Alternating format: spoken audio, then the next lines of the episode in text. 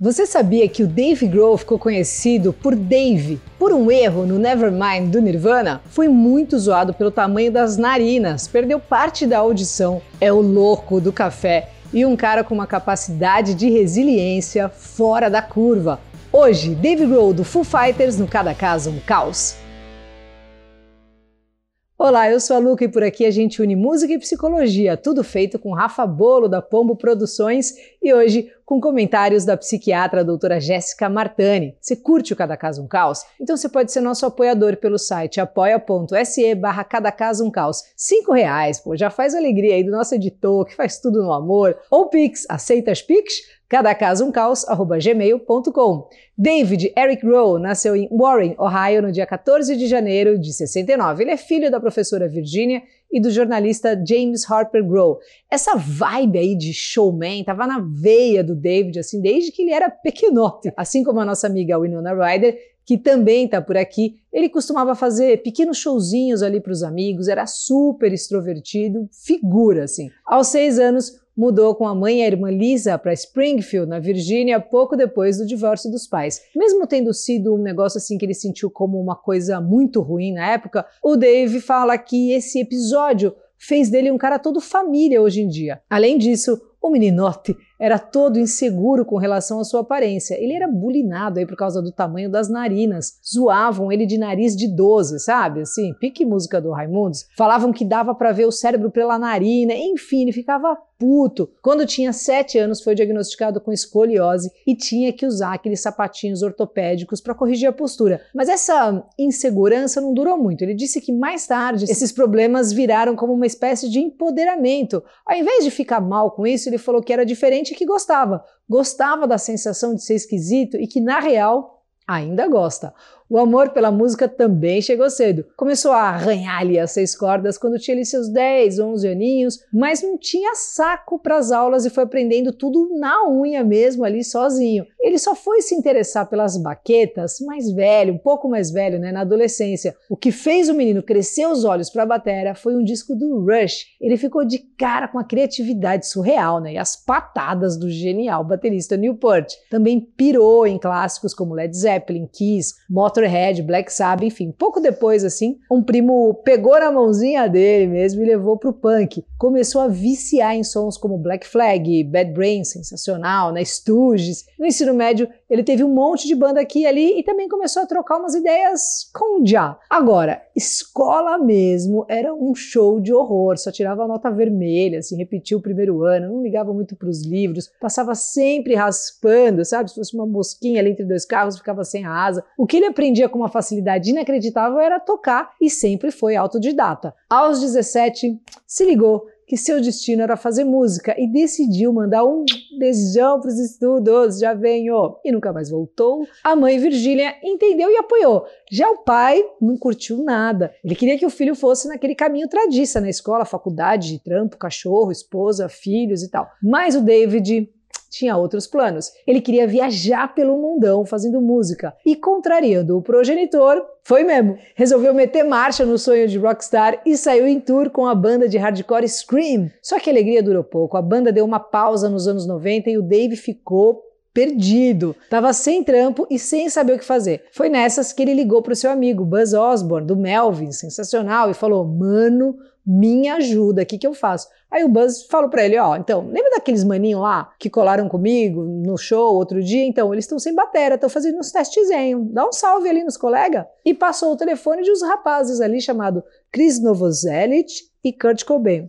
Anotei. Aí o David foi lá e voou para Seattle, fez o teste e não chegou nem a terminar assim o primeiro som. Rapidinho, sei lá, dois minutos de porrada ali, os caras bateram o martelo e deixaram o David como batera oficial de uma das maiores bandas de todos os tempos, o Nirvana. Começou a tour com os caras e logo depois estava gravando a obra-prima Nevermind e batendo com força sua moleira na estratosfera. Aliás, foi a partir desse disco de 92 que ele passou a ser chamado de Dave Grohl. Alguém na gravadora fez uma confusão ali e ao invés de acreditar como David, tacou ali um Dave Aí pegou, começaram a zoar ele nas internas e ele abraçou a ideia e foi que foi. Enfim, a diferença do Scream pro Nirvana era imensa, né? Ele agora tocava para plateias ridicularmente maiores e sempre ficava em choque antes das gigs. Só que não era daqueles que ficavam andando para lá e para cá, roendo as unhas não. Por fora era cara de paisagem, serenidade mil grau e por dentro era um turbilhão de rebosteio ali com medo, ansiedade, tudo que você pode imaginar. Quando ele ficou sabendo que iam tocar no Reading Festival de 91 para mais de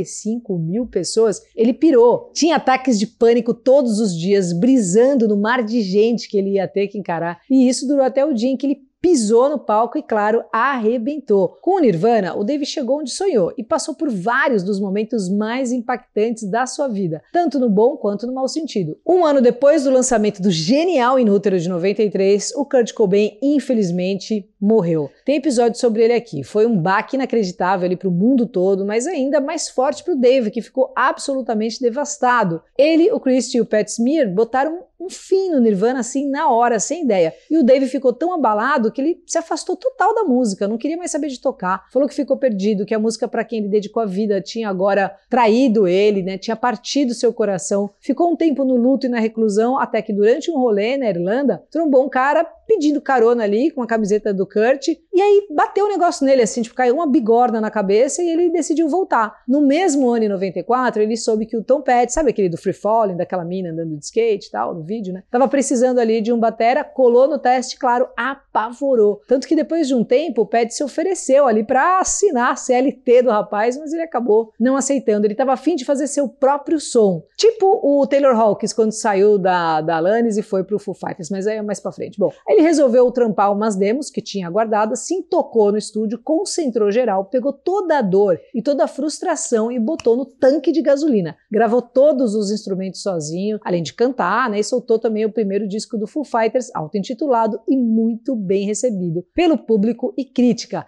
Claro que o Dave, apesar de mestre, né, ele não tem quatro braços, sete pernas, então ele ia precisar de uma banda para as gigs. E chamou um grande elenco para acompanhar. Agora, imagina você o tamanho da pressão de ser o batera da banda do Dave Grohl. Meu Deus, pois é. Quem sentiu essa pressão no esfíncter foi o batera William Goldsmith. Durante as gravações do sensacional The Color and the Shape de 97, fez o cara gravar 96 takes para um som, além de 13 horas de takes para outro som e depois jogou fora e regravou tudo tudo, fazendo Goldsmith deixar a banda pouco depois bem pistola, inclusive. No mesmo ano, quem também saía do Fufa era o guitarrista Pat Smear. Pat Smear que era do Jams, né? Essa banda é uma banda punk aí, antiga, que todos os caras do Nirvana também eram fãs, é super legal. E o Pat Smear estava super estressado por conta de inúmeras turnês sequenciais. Eu fui no cinema, né, na, na época para ver o Back and Forth do Foo Fighters, isso, sei lá, tem mais de 10 anos. Aliás, tem na Amazon, só não tá legendado, esse que é o BO, mas enfim. E aí ele comenta que era para a tour ter durado alguns meses e foi entrando num looping sem fim, não estava aguentando. Bom, a vaga de batera do Fufa não ficou disponível por muito tempo, né, sendo preenchida aí por uma das pessoas mais importantes da vida do Dave, o cara que tocava com a Alanis no auge ali de Jagged Little Pill, e que aí entrou no Foo Fighters, né? Enfim, do mesmo jeito ali que o Flea e o Anthony Kids foi amor ali de parça à primeira vista, tem um episódio aqui do Flea recente, inclusive, o Dave conta que nos primeiros 10 segundos ali de conversa com o Taylor, ele pensou, carai, ou esse cara é meu irmão gêmeo, meu espírito animal ou é meu melhor amigo. A amizade deles sempre foi assim muito forte, um negócio legal de ver mesmo, tanto que depois que o Taylor teve uma overdose e ficou em coma em 2001, o Grohl disse que estava preparado para largar a música de vez. Quando o Taylor abriu os olhos no hospital, quem estava lá do lado dele sem sair?